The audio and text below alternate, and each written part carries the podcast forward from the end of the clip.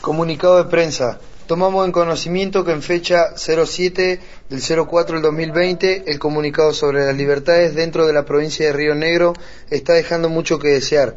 Al, al hacer oídos sordos y la vista gorda por un negocio para pocos y especulan con la vida de muchos, llámense jóvenes adultos, madres con hijos, madres solteras, madres embarazadas, enfermedades crónicas, adultos mayores de 60 años, detenidos con infecciones, con enfermedades terminales de VIH, tuberculosis, etc.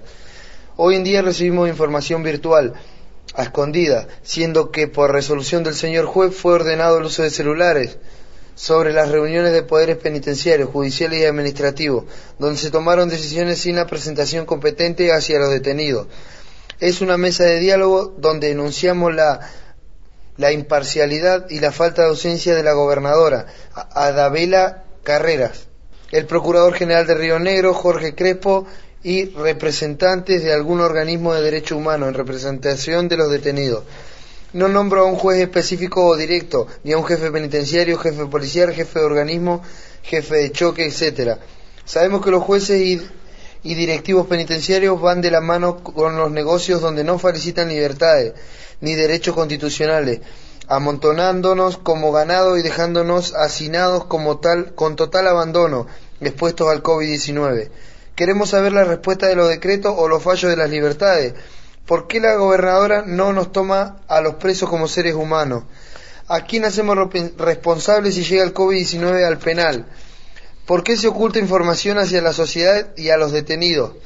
Son preguntas sin responder. Siempre las mesas de diálogos en contexto de encierro se organizan los mismos y reúnen las mismas caras, como los mismos nombres de estados represores con los mismos límites y conveniencias políticas, ambiciones personales y políticas.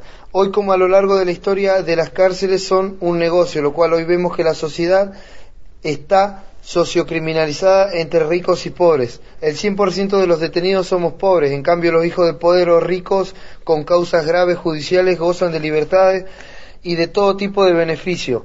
Esto es de público conocimiento. Venimos a solicitar y exigir al Superior Tribunal de Justicia de Río Negro igualdad ante la ley y empiece a tratar las recomendaciones internacionales, como también los derechos y disposiciones de los organismos judiciales nacionales ya dispuestos nuestro reclamo y lucha a nivel, a nivel general y nacional para todos los géneros de detenidos de nuestra provincia de Río Negro, las libertades inmediatas, detenciones innecesarias de la pena es para descomprimir cárceles, hacinamiento de unidades carcelarios. Recolectamos datos individuales de personas profesionales como médicos neurocirujanos que aconsejan lo mismo que incluso trabaja dentro de la unidad penitenciaria nuestra preocupación interna se vive día a día en forma inhumana, deplorable, con un sentimiento olvidado y marginado.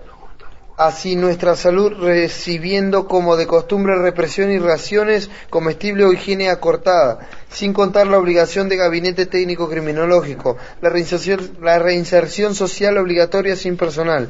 Es por todos los puestos los internos de la unidad número 2, número 1, número 3, número 5 Buenas tardes, además nosotros queremos agregar que acá los internos de la unidad número 2 y las distintas unidades, eh, nuestro reclamo es en forma pacífica y queremos hacer cargo al Estado, eh, que, dado que días pasados, a través de las represiones que se han formulado acá dentro de, lo, de, lo, de los, de los, ¿cómo se llama?, de las cárceles, eh, queremos hacer cargo al Estado y como además también como dicen ellos, que, que acá eh, hay médicos y todo lo demás, acá en, de todos estos días pasados, a pesar de que estamos en huelga de hambre, no, no, nunca nos ha entendido un médico y nadie se hace responsable de todos nosotros.